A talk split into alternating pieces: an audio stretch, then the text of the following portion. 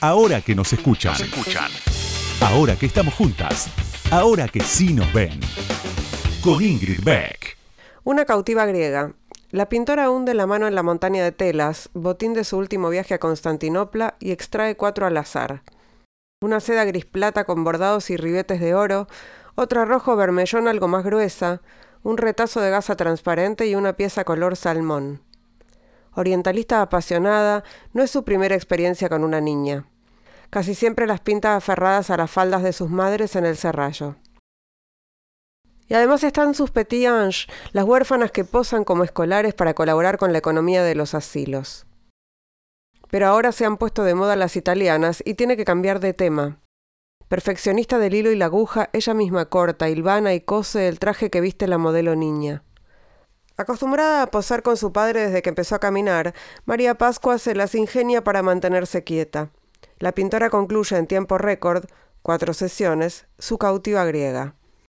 No es fácil ser artista cuando se nace mujer. Pese a ser hija de un conde y a los escudos de armas que adornan las paredes, Sophie de Bouteiller pinta bajo seudónimo. Sí, por supuesto que sí. Ella podría ser valiente, como Rosa Bonheur, e ignorar las críticas y andar por la calle vestida de hombre. En cambio, elige resguardarse tras el nombre de su abuela y firma sus obras como Henriette Brown. María Pascua trabajó muchísimo este año. La prueba es que en el salón de 1863 se exhiben varios retratos suyos. Doménico, su padre, la lleva a la inauguración para que se vea pintada y para conseguir más clientes. Los artistas piensan que la niña no debería estar allí. El salón no es un ambiente para una criatura y sobre todo temen que un rival se las arrebate. No hay otra como ella. Henriette Brown entra del brazo de su marido y pasa de largo junto a Domenico y su hija. Él no se ofende, sabe que a la mayoría de los pintores no les gusta mostrarse en público con sus modelos. La condesa de Noailles cruza el umbral con premura. Viajó a París urgida por la princesa Vivesco, quien le escribió maravillas sobre un cuadro de Hebert protagonizado por una niña italiana que hace furor. Pero la obra ya fue vendida y el pintor no aparece por ningún lado. Atenta a las fluctuaciones de la escena, Brown corre a ofrecerle su cautiva. Después de todo es la misma modelo y Henriette es una retratista muy superior a Hebert. La condesa no se deja tentar. Toma el toro por las astas. Si no puede tener la copia, tendrá el original. Se acerca a Doménico y le propone comprar a su hija. Él solo tiene que ponerle precio. Con dos talegos de cuero llenos hasta el cuello de monedas de oro alcanzará para comprar la viña que heredarán sus hijos varones. Doménico impone dos condiciones. María Pascua no volverá a posar y será educada en la religión católica. Convencida de haber pintado un presagio, Henriette Brown decide conservar su cautiva en homenaje a la niña vendida.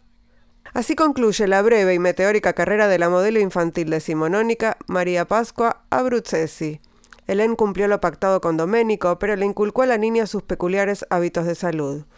Una peste, llamada hipocondría, había afectado su psiquis en plena pubertad, y desde entonces una hilera de vacas pastaba ante sus ventanas siempre abiertas, Decía que sus flatos eran benéficos.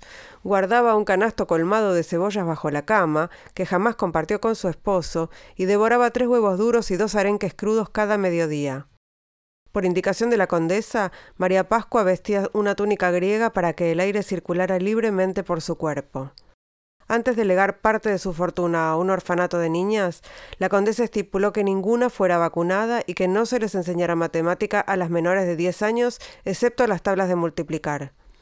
María Pascua se casó veintañera con un hombre que la doblaba en edad y tuvo cuatro hijos y una hija, a la que bautizó Elena. Durante toda su vida practicó a rajatabla los hábitos alimentarios e higiénicos heredados de su protectora y antes de morir en 1939, a los 83 años, les contó a sus nietos que cuando iba a trabajar a la ciudad con su padre, dormía en palacios en ruinas. Por eso soñaba con paredes derruidas cubiertas de enredaderas verdes, una marea de brazos ondulantes que se tragaba todas las pesadillas.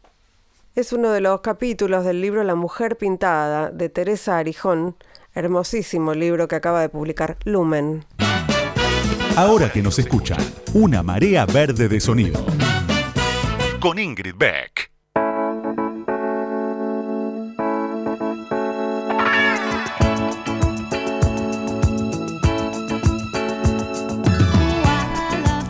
Buenas noches, buenas noches, bienvenidas, bienvenidos, bienvenides a esta falsa primavera que nos trajeron. Qué cansancio, ¿no? Llega la etapa del año en que las personas están cansadas, pero todavía falta un trecho para que termine el año. Y además la idea de que termine el año y empiece uno nuevo, en realidad es solo una cuestión arbitraria, ¿no? Digo, salvo que efectivamente podamos tomarnos vacaciones es lo mismo, todo lo mismo, un continuo permanente.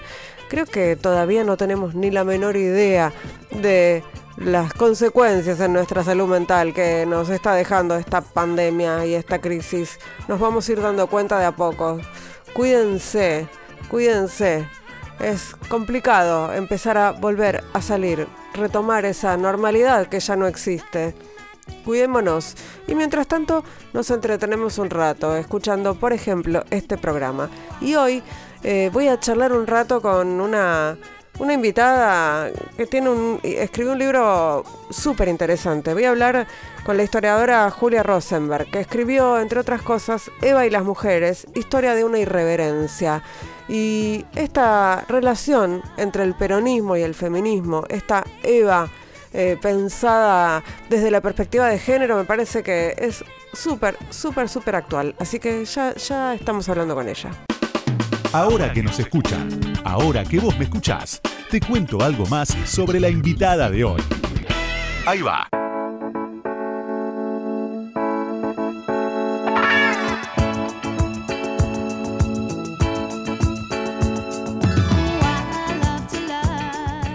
Julia Rosenberg nació en 1984. Es historiadora, investigadora, docente por la Universidad de Buenos Aires y columnista de radio. En 2011 publicó Conversaciones del Bicentenario, Historia y Política en los años kirchneristas junto a Matías Farías y al mismo tiempo trabajó en el archivo Prisma que conserva el patrimonio de eh, Radio Televisión Argentina. Trabajó como columnista en el programa de política internacional Un Mundo de Sensaciones, emitido por Futurock. En 2019 publicó el libro Eva y las mujeres, Historia de una irreverencia, en coincidencia con el centenario del nacimiento de Eva Perón. Ahí aborda el papel que la líder popular alcanzó tras su unión a Juan Domingo Perón como personaje clave de la historia argentina y su legado en relación con el feminismo contemporáneo. En agosto de este año el libro fue declarado de interés por la Cámara de Diputados de la provincia de Buenos Aires. Forma parte del documental Sueños de Independencia, Gesta Sanmartiniana en Perú, que protagoniza Rodrigo de la Serna, una producción entre el Ministerio de Cultura y Canal Encuentro, y también en el equipo de producción de Eva, El Camino del Pueblo, un documental estrenado por la televisión pública y por Encuentro. Y por si queda alguna duda sobre lo que moviliza Julia, en su bio su bio de Twitter se sintetiza con una sola palabra: historia. Bienvenida Julia Rosenberg, ahora que nos escuchan, ¿cómo estás? Hola Ingrid, buenas noches. Eh, no había reparado en eso de la bio de Twitter. Ah, ¿no? Ah, sí, es, una de las, Viste que a veces te definen. ¿Te define o no un poco? O sea, en algún momento escribiste eso. Totalmente, sí, sí, sí.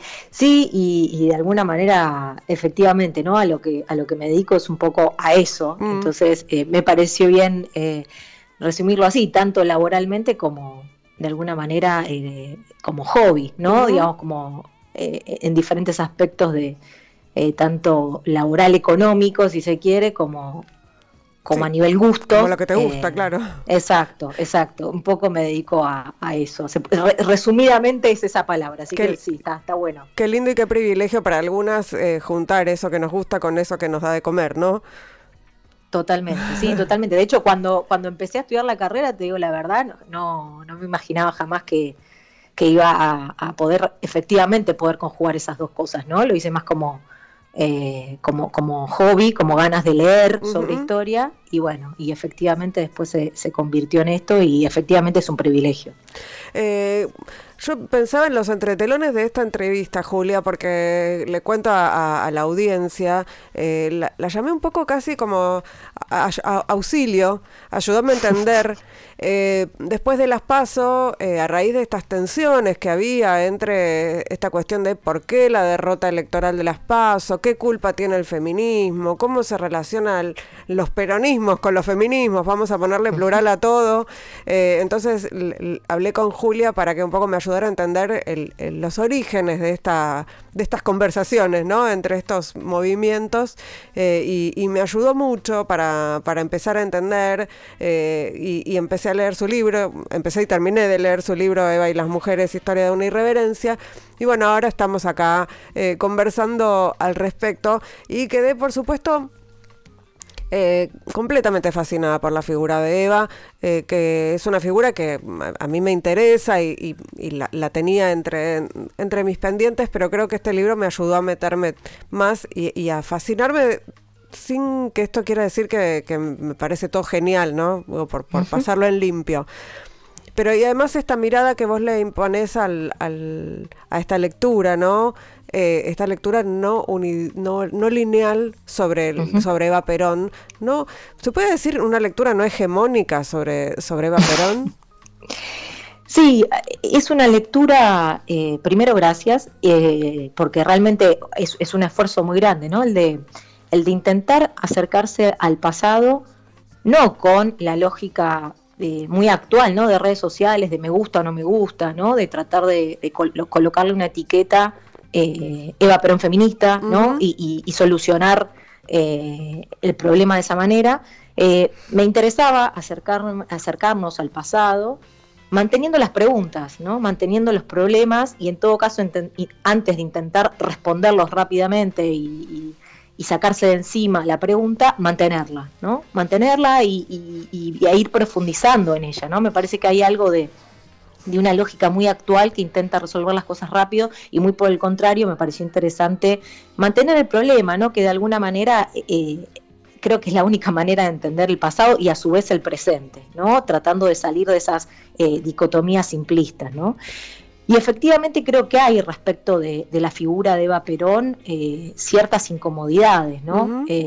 hacia el interior del peronismo y hacia el interior de los feminismos, ¿no? Es una figura eh, que efectivamente se la ha narrado durante mucho tiempo, diría casi durante 70 años, incluso estando ella viva, se la ha narrado, ¿no? Se la ha narrado eh, desde el peronismo y del antiperonismo, y pocas veces se eh, detiene la pelota para escucharla a ella, para escuchar su voz, para escuchar sus discursos, para leer sus textos.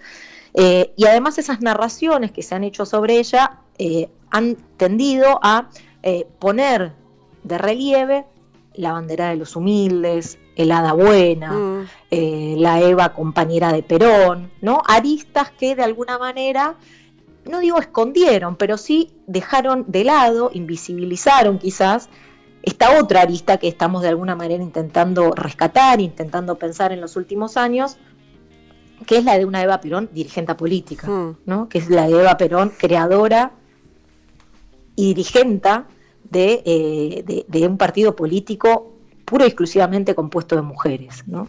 Por supuesto que esta mirada hacia el pasado tiene que ver, sin dudas, lo hablábamos la otra vez Ingrid, eh, respecto, está ligado, muy ligado al movimiento feminista que se volvió masivo en los últimos años. Sin duda, lo que sucede en el presente siempre condiciona nuestra, nuestra mirada hacia el pasado. ¿no? Estamos atravesados en el presente por paradigmas, por preguntas, por problemas que nos hacen mirar al pasado de una manera determinada.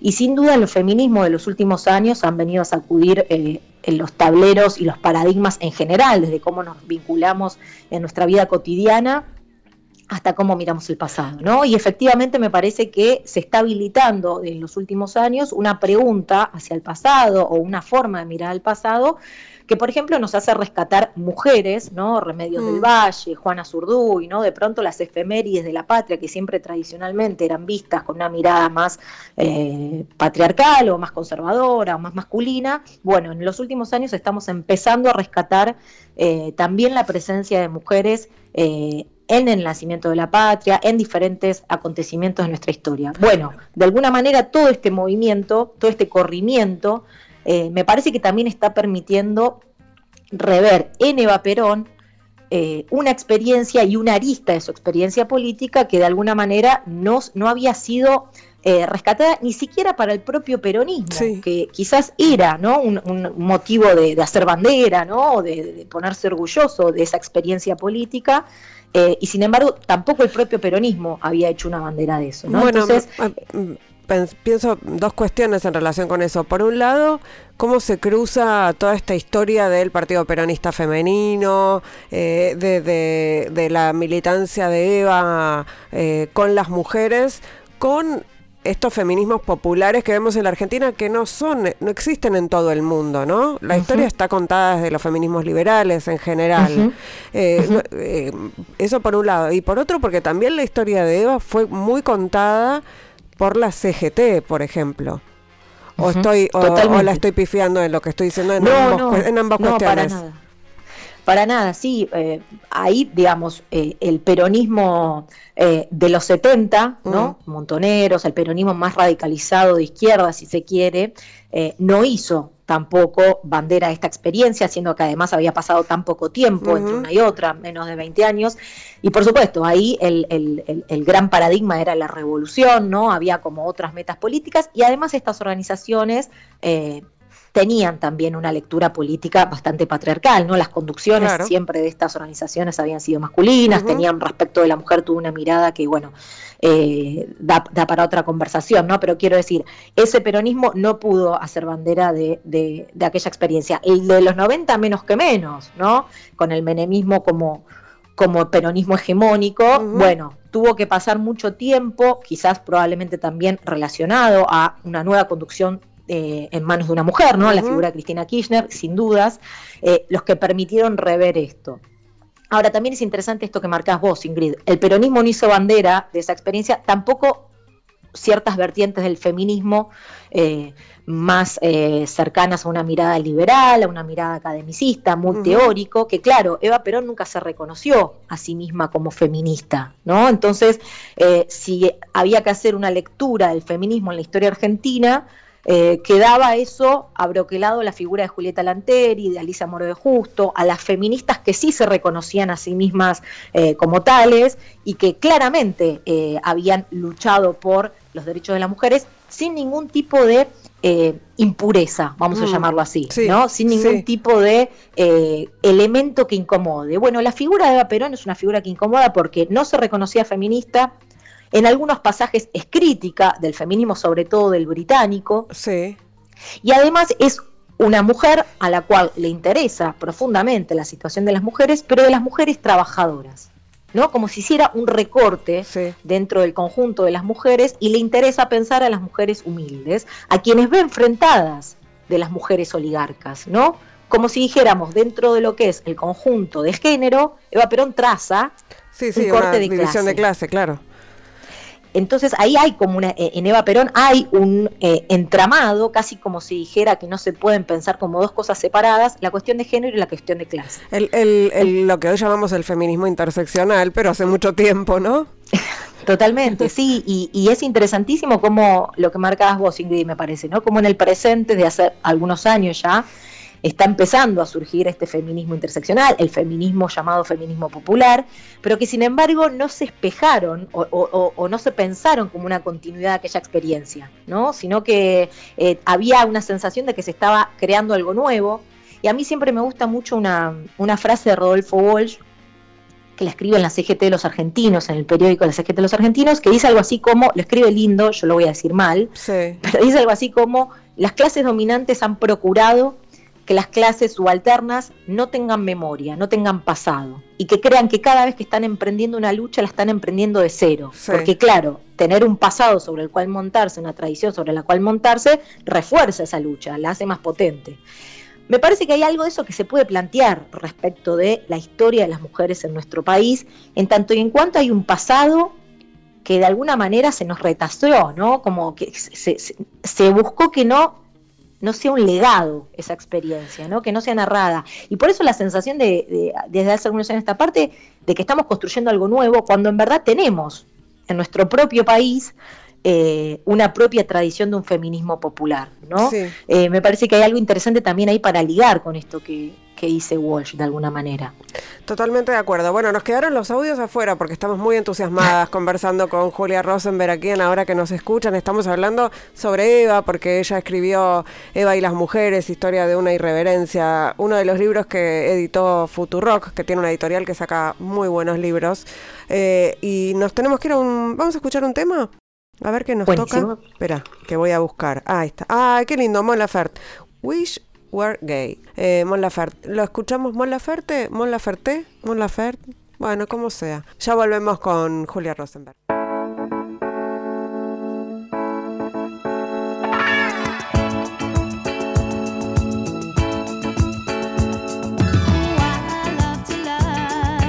Segundo bloque de ahora que nos escuchan, estamos charlando con Julia Rosenberg, que es historiadora, autora de Eva y las mujeres, entre muchas otras cosas. Estábamos hablando obviamente de, de los cruces entre feminismos y peronismos y lo digo en plural, está bien, porque no sé, no, se me ocurre otra forma de hablar del peronismo y del feminismo que no sea con plurales. Sí, totalmente. Me parece que, que es una forma de, dar cuenta de la cantidad de, grises y matices ¿no? que, hay, que hay en ambos movimientos.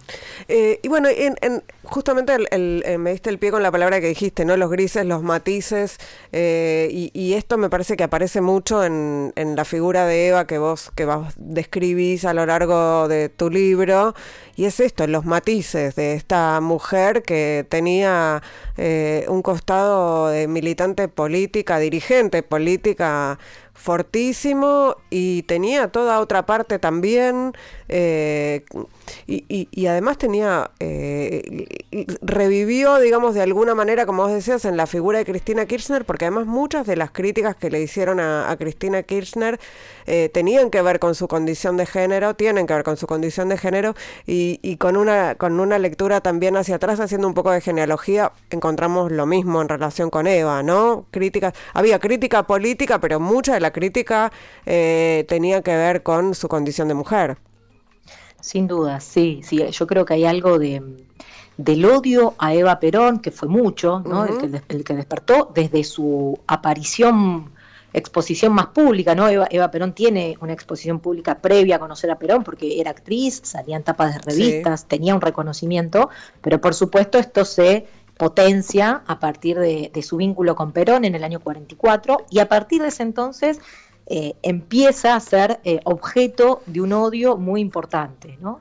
Ahora, si se desarma ese odio eh, a, sus argumentos, digamos, más, más básicos, uno puede encontrar, una puede encontrar casi la misma estructura de ese odio eh, en Eva que en Cristina, ¿no? Por supuesto con cosas que cambiaron porque pasaron 70 años en el medio, pero hay algo de esa base eh, que se mantiene, ¿no? Y por supuesto mucho tiene que ver con, su condición de mujer, sin dudas, eh, diría por supuesto, mirando el odio que despertó Perón o el odio que despertó Néstor Kirchner, que fueron sus compañeros políticos, no es el mismo. ¿no? Entonces, efectivamente, hay algo de la condición de género de ambas que implicó un, ensañamiento, una crueldad particular.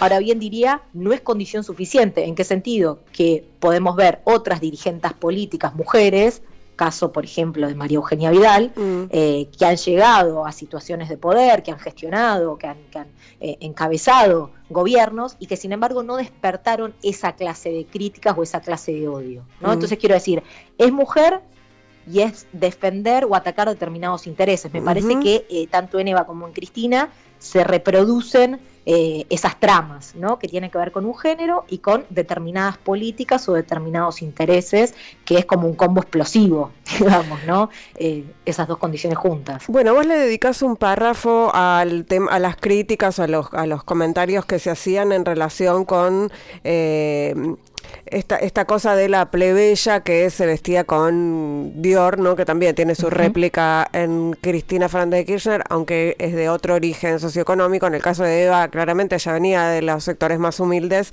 y la criticaban por los tapados de piel, por todo lo que, bueno, por lo que ya sabemos. Y, y vos eh, das una explicación respecto a qué, qué, era esa imagen de Eva eh, de Dior, ¿no? Sí, sí, completamente. Hay algo, eh, hay algo muy en clave del peronismo en general y que Eva Perón quizás lo, lo, expresa como nadie, lo simboliza como nadie, que es la cuestión de que en la Argentina siempre el poder había sido eh, y el lujo, ¿no? Y todo lo que las clases dominantes habían ostentado durante tanto tiempo en nuestro país había sido casi un monopolio de las clases dominantes. El poder vestirse bien, el poder estudiar una carrera universitaria, el, gobernar el país, ¿no? Determinadas características que siempre habían estado en manos de una élite. El peronismo viene a irrumpir en esa escena, ¿no? La figura del descamisado, el 17 de octubre de 1945 tiene tanta eh, impregnancia en la cultura argentina porque es justamente eso, ¿no? Una banda de descamisados que vienen del conurbano bonaerense, trabajadores, trabajadoras, humildes, que copan el espacio público por primera vez, ¿no? De manera masiva. Hay una irrupción de estas clases que habían permanecido casi invisibilizadas en el espacio público que hasta ese entonces era predominio de las clases dominantes.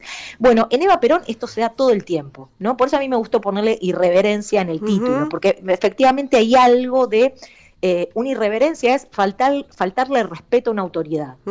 Bueno, la sensación es que Eva Perón faltó el respeto a la autoridad una y otra vez siendo una mujer de origen humilde y legítimo, ¿no? Ilegítimo, que parece entonces ser una familia, la familia paralela era casi como un pecado. Mm. Eh, Eva Perón, el padre no la reconoce prácticamente como hija, se muere siendo muy chica, no le da el apellido, ¿no? Entonces esto para mediados del siglo XX, donde la moral burguesa católica era lo que predominaba, bueno, llega una mujer de este origen, actriz, que en ese entonces era casi sinónimo de prostituta, eh, al poder. ¿No? Al máximo de los eh, al máximo lugar de dirigencia de, los destinos del país, ¿no? Y más cuando una mujer, por supuesto, no construía poder, ni siquiera votaba en ese momento. Bueno, sobre eso tengo un audio para escuchar. Eh, vos hablando sobre cómo Evita impulsó a las mujeres a disputar poder. Cuando sucede el golpe de Estado en 1955, el Congreso Argentino Nacional estaba compuesto casi por el 30% de mujeres, número que recién se va a volver a repetir en la historia argentina a fines de la década de los 90, es decir, 40 años después, y gracias a la ley de cupo. A mediados del siglo XX se llevó a este número sin necesidad de ley, solo por el impulso que Eva y el Partido Progresista Femenino le dio a las mujeres en la política. Es que de alguna manera creo que este es el rasgo muy distintivo de la experiencia del Partido Progresista Femenino y de la lucha de las mujeres durante el primer peronismo, es que la Eva Perón y el Partido Progresista Femenino impulsó a las mujeres a disputar poder, a construir y disputar poder. Bueno, es, interesante lo que decís además y lo, que contás en el libro en relación con que no solamente impulsó el voto femenino, sino que además impulsó algo que estamos reclamando hoy y es que las mujeres ocupen lugares en las listas que les permitan efectivamente entrar al Congreso. no eran adornos, sino que eh, eran efectivamente eh, las que estaban en las listas, eran muchas de ellas accedieron a las bancas. Esto también me pareció interesante porque está clarísimo que era para disputar poder, no era eh, para darles eh, algo, digamos, intangible, ¿no? Había ahí una, voluntad eh, claramente de, ir al Congreso, de tener un espacio. eso honestamente no lo sabía, lo de, lo de las listas. y, y sí lo que también te quiero preguntar es, ¿por qué? la creación de este partido aparte, ¿no? ¿Por qué no la rama femenina o esto, un espacio como tenían otros partidos políticos? Está buenísimo. Eh, primero decir que además de la cantidad de legisladoras, ¿no? que es un número enorme para la época respecto de lo que pasaba en el mundo en ese entonces de, las mujeres y la capacidad de ser representantes políticas, en la elección del 51 entran 109 legisladoras entre Congreso Nacional y legislaturas provinciales, un número altísimo eh, para la época. Lo cierto es que también es interesante el dato de que cuando entran estas legisladoras a las comisiones, el, el trabajo legislativo está dividido en comisiones temáticas, digamos, eh, contra lo que la época decía, que es que las mujeres se dedican a determinados temas como al educación, ¿no? Al, cuidado, las tareas de cuidado, sí. Exacto. Había mujeres en todas las comisiones, había mujeres discutiendo economía, había mujeres discutiendo la comisión de relaciones internacionales, es decir, una división eh, muy equitativa respecto de los temas que podían discutir las mujeres. Perdón, perdón que lo traiga a la actualidad, pero, pero, pero esta lectura me hace pensar en que hoy, no la integración de las comisiones, pero las presidencias de las comisiones sigue siendo un tema de disputa con las feministas en el Congreso, porque las mujeres rara vez ocupan eh, espacios de decisión en las comisiones más duras, digamos, las de economía, las que tienen que ver con la economía, con, eh, digamos, con esos temas más duros, las decisiones las toman, o los la presidencia de las comisiones las tienen los varones. Entonces, no, me, no, dejo, no, dejo de pensar en lo que pasa hoy, es medio inevitable, ¿no? Totalmente, Ingrid, y tomando esto, decir también que...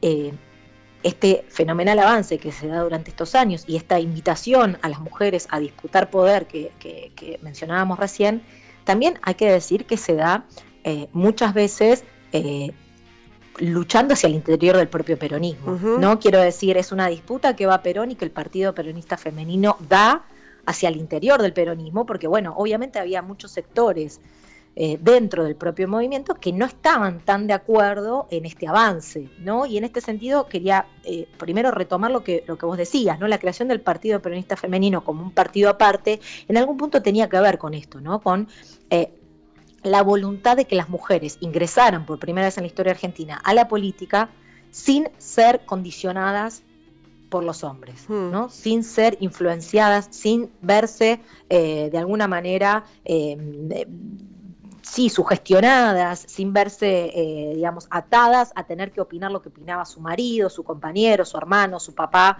Eh, de alguna manera se buscó esta, esta, esta experiencia propia, única, exclusivamente de mujeres, de alguna manera resguardando su autonomía, ¿no? su voluntad de, que puedan pensar libremente, de que puedan ejercer la política libremente, sin verse condicionadas por los hombres, sabiendo que efectivamente era una práctica que se daba, ¿no? que podía darse. Me parece que la creación del partido, aparte, tuvo mucho que ver con esto. También decir que, eh, por ejemplo, el Partido Socialista, que es el primero en tener una lucha sufragista y una mirada feminista, lo que había creado era una rama femenina. Esto también es simbólico del peronismo que decide crear un partido aparte en igualdad de condiciones que el de los hombres, ¿no? Como dándole una jerarquía eh, en igualdad de condiciones. Y eso me parece que también es bien simbólico de esta experiencia eh, del peronismo. Se nos acabó este segundo bloque, me quedaría, nos queda uno por suerte, porque tengo mucho para preguntar.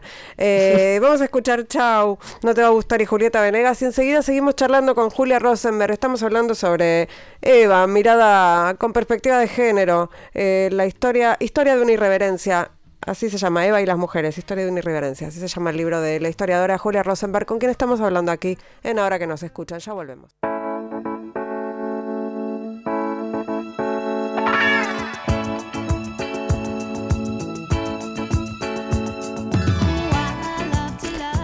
Tercer bloque de ahora que nos escuchan, estamos aquí en Radio con vos charlando con Julia Rosenberg, historiadora, estamos hablando de Eva. Y un datito también que me llamó la atención eh, leyendo tu libro, Julia, es eh, el nombramiento de, de una mujer eh, en la, a ver, en la División de Trabajo y Asistencia de la Mujer que dependía de la Dirección General de Trabajo y Acción Social Directa. En octubre del 44, Perón nombra a Lucila de Gregorio Lavie, una reconocida abogada, docente y escritora feminista. Lo estoy leyendo textual del libro, por eso me sale tan bien redactado. Eh, pero me llamó la atención este dato, además, y, me hace pensar en el papel de Perón en todo esto. Porque no podemos hablar definitivamente de un Perón feminista, pero era un Perón que entendía, ¿no? La, necesidad de, que las mujeres se involucraran en la política. Eh, y, además eh, se casó con Eva, no con otra. Sí, completamente. Hay algo ahí de, Perón que es bien, eh, que es bien interesante, ¿no? Perón antes de ser presidente, ya va ahí por el 44, 45, empieza a hablar públicamente de la necesidad de que salga una ley eh, de sufragio femenino y además tiene esto que marcabas vos, Ingrid, que es, que es eh, y muy importante porque es la primera vez que el Estado Nacional en la Argentina genera una dependencia destinada exclusivamente eh, a, garantizar los derechos de las mujeres, a una preocupación por la situación de las mujeres en particular, ¿no? entonces, efectivamente, hay algo de Perón ahí que, que llama la atención también en este sentido, ¿no? De que la, posibilidad de que Eva Perón crezca como dirigente política, de alguna manera, sin dudas, tuvo que ver con, no quiero decir una habilitación para nada de mm. Perón, pero sí que eh, fue un crecimiento en conjunto el que hicieron Perón y Eva Perón. ¿no? No, no es que Perón la condicionó a ella, porque Eva también lo condicionó a él. Digamos que fue un, eh, un, crecimiento en conjunto el que hacen. ¿no? Eh, y ahí también hay una mirada, por supuesto, que, lo hace diferente a Perón del resto de los presidentes anteriores, ¿no? que siempre habían eh, tenido una pareja eh, muy en el lugar de primera dama tradicional, digamos, no medio protocolar. Sí, no como ahora que tenemos, perdón, no como ahora decía que tenemos. Perdón, te interrumpí, estás diciendo algo importante. No, no, simplemente eso, ¿no? Que me parece que sí, que efectivamente hay algo del, del, peronismo como movimiento político que tuvo la voluntad de integrar a sectores que hasta ese entonces habían sido marginados de la vida política y social. Eh, por ejemplo, bueno, involucrar muy fuertemente a los sindicatos, ¿no? En la cuestión de la gestión de gobierno bueno, hay algo de, esa, de ese oído, de, ese ojo que tenía Perón respecto a incorporar sectores que no habían estado hasta ese entonces involucrados, que también tiene que ver con las mujeres, sin dudas. Perón esto lo ve, lo escucha, lo, lo, siente socialmente y lo incorpora también eh, desde 1944, ¿no? Eh, y eso me parece que también de alguna manera, porque durante mucho tiempo también la lectura fue que el peronismo eh, sancionó la ley 13.010, la de los derechos políticos de las mujeres, como una cuestión clientelar, ¿no? como una cuestión de conseguir votos. Y me parece que cuando ampliamos un poco la lupa y empezamos a ver esto, esta, la creación en 1944 de esta dirección, cuando empezamos a ver la creación del Partido Peronista Femenino, nos encontramos con que, bueno, eso, eso es una lectura que se cae a pedazos, ¿no? Que solamente lo hicieron para conseguir votos, no, no se sostiene, ¿no? Efectivamente había una preocupación por integrar eh, a ese sector social que eran las mujeres, nada más ni nada menos que la mitad de la población. Pero además, digo, una de las lecturas posibles, porque tienen mil lecturas, una es que querían conseguir votos efectivamente, pero eso tiene que ver con, eh, eh, digamos, es la política, sería, o es la política coma y el, el adjetivo que venga. Pero también me parece que, digo, es una de las lecturas posibles y no me parece algo eh, una crítica, ¿no? O, se puede hacer, de, es una lectura que no necesariamente es crítica, pensar en eh, ampliar la base electoral. Eh, no, claro, claro. incluyendo a una mayoría, además, que, que, estaba totalmente fuera. Y, es interesante también cómo lo, lo que vos contás respecto de cómo, cómo incluían a las mujeres, ¿no? Cómo las llamaban a empadronarse porque no estaban eh, en los padrones no, como los varones. Eh, iban una por una, las censaban y además eh, de una manera bastante particular, ¿no? Como tratando de, que, de, de sumarlas sin, no, compulsivamente, a eso me refiero. Claro, sí, y, además entregarles la libreta cívica, ¿no? Hasta ese momento eh, la mayoría de las mujeres no tenían ni siquiera documento de identidad, ¿no? El Estado no las reconocía como, como ciudadanas siquiera, ¿no? No había, una, una, no había un estatuto legal eh, un papel, un documento que certificara que esa mujer era ciudadana argentina, ¿no? Eh, entonces sí, efectivamente es mucho lo que cambia con, con esta ley y, y, con el partido en particular, ¿no? Porque esto que vos decías, de alguna manera el partido peronista femenino convoca a las mujeres a salir del hogar, a dedicar horas de su vida que quizás las dedicaba a, esto, al ámbito privado, a las tareas de cuidado, a desarrollar una tarea pública en una unidad básica, ¿no? De alguna manera el Partido Peronista Femenino es una invitación a salir del hogar, a dedicarse a la cuestión pública, a la cuestión política, pero también es interesante que el Partido Periodista Femenino genera como un doble movimiento, que es también la politización del hogar. Mm. ¿En qué sentido? Bueno, muchas de estas unidades básicas que se desplegaron a lo, largo y a lo ancho del territorio nacional eran cuartos que las propias militantes de su casa otorgaban a las reuniones políticas, ¿no? donde solo participaban mujeres, tenían prohibida la entrada a los hombres, entonces, de alguna manera es interesante este doble movimiento. Las invita a salir del hogar, a muchas de ellas, para ir a una unidad básica y a la vez politiza el hogar al meter las reuniones políticas dentro del hogar, ¿no? Entonces hay algo de esto de lo personal es político, ¿no? Que tanto estamos diciendo en el último tiempo, que es bueno, un movimiento interesante el que se genera en ese entonces, ¿no? Bueno, y, quería incluir también eh, la palabra amor, ¿no? Porque también se usa hoy esto de que eso que llaman amor, este trabajo doméstico no remunerado, y a veces también se puede matizar, ¿no? Porque en muchos casos hay amor también en, en este trabajo, y, pensaba que hay, mucho del, del, amor en esta historia también, y del amor entre Eva y Perón, que también es como una eh, una cuestión de la humanidad que se tiene, de la, humanidad digo, de las personas, ¿no? que como que se aleja, se deja fuera, ¿no? También en la lectura política y, no puede ser dejada fuera este, esta, esta dimensión, me parece. No, totalmente, no, es, es fundamental y muchas veces eh, también creo que fue eh, hubo como lecturas con las cuales yo intento discutir, ¿no? Que por ejemplo dicen que en La razón de mi vida, que es este texto que va publica con su nombre, no escrito por ella, pero que decide firmarlo ella en 1951, donde es un texto que por supuesto habla de Perón como el conductor de un movimiento político, Perón como líder y y muchas veces se lo leyó como una Eva eh, patriarcal o conservadora por responder a un hombre, ¿no? O por poner a su marido como eh, el líder absoluto. Y me parece que ahí sí es necesario un poco eh, deslindar un poco. Por un lado, Eva Perón cuando habla de Perón en ese libro no está hablando de Perón en tanto marido, sino en, tanto conductor y jefe de un, claro, de, un movimiento político al que ella pertenece. Y, muy, y muy vertical además y muy vertical, absolutamente. Entonces me parece que ahí hay que, hay que despejar un poco, porque como decís vos, de alguna manera el amor está completamente eh, metido en esta historia, no es muy difícil no tenerlo en cuenta. Ahora, me parece que también es interesante eh, poder diferenciar cuando sucede una cosa, cuando se está hablando de una cosa y cuando se está hablando de otra, ¿no? Mm. Eh, pero sin dudas el amor de ellos es, es central es muy interesante que, de todas maneras en Eva Perón siempre hay algo que es que eh, decía una y otra vez que el amor a Perón es también el amor al pueblo, ¿no? Como que si fuese un, trío de alguna manera, como que ella, ella eh, leía el amor eh, a Perón muchas veces mediada por el amor del pueblo, ¿no? Entonces es como un amor privado pero también público al mismo tiempo, es un amor eh, de a dos, pero es colectivo. Eh, es como muy interesante también para, para, pensarlo en ese sentido, ¿no? Una forma de amor distinta a, la hegemónica eh, entre hombre y mujer clásica, me parece, en ese sentido. Y, y, la lectura de la última Eva, ¿no? La Eva antes de morir, esta Eva muy, muy belicosa, digamos, por llamarlo de alguna manera, ¿no? Muy enojada también está un poco borrada o soslayada por la historia, ¿no? Está esta Eva que vos decís, la bandera de los humildes, la Eva como angelical, y esta, la Eva, la última Eva es muy poco angelical, por lo menos en sus textos, no, y tampoco en sus discursos.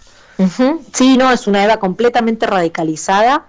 Mucho de esta radicalización tiene que ver con saber que está muy enferma gravemente, mm. ¿no? Y que, que el desenlace va a ser la muerte pero también tiene mucho que ver con un acontecimiento que sucede el 28 de septiembre del 51, que es un intento de golpe de Estado eh, llevado a cabo por Benjamín Menéndez, un intento de golpe de Estado que es rápidamente neutralizado, pero que lo que da cuenta ese intento de golpe de Estado es que la oposición está dispuesta a tomar las armas con tal de terminar con esa experiencia política, con la cual no podía terminar a través de las urnas porque el peronismo volvía a ganar las elecciones una y otra vez, ¿no?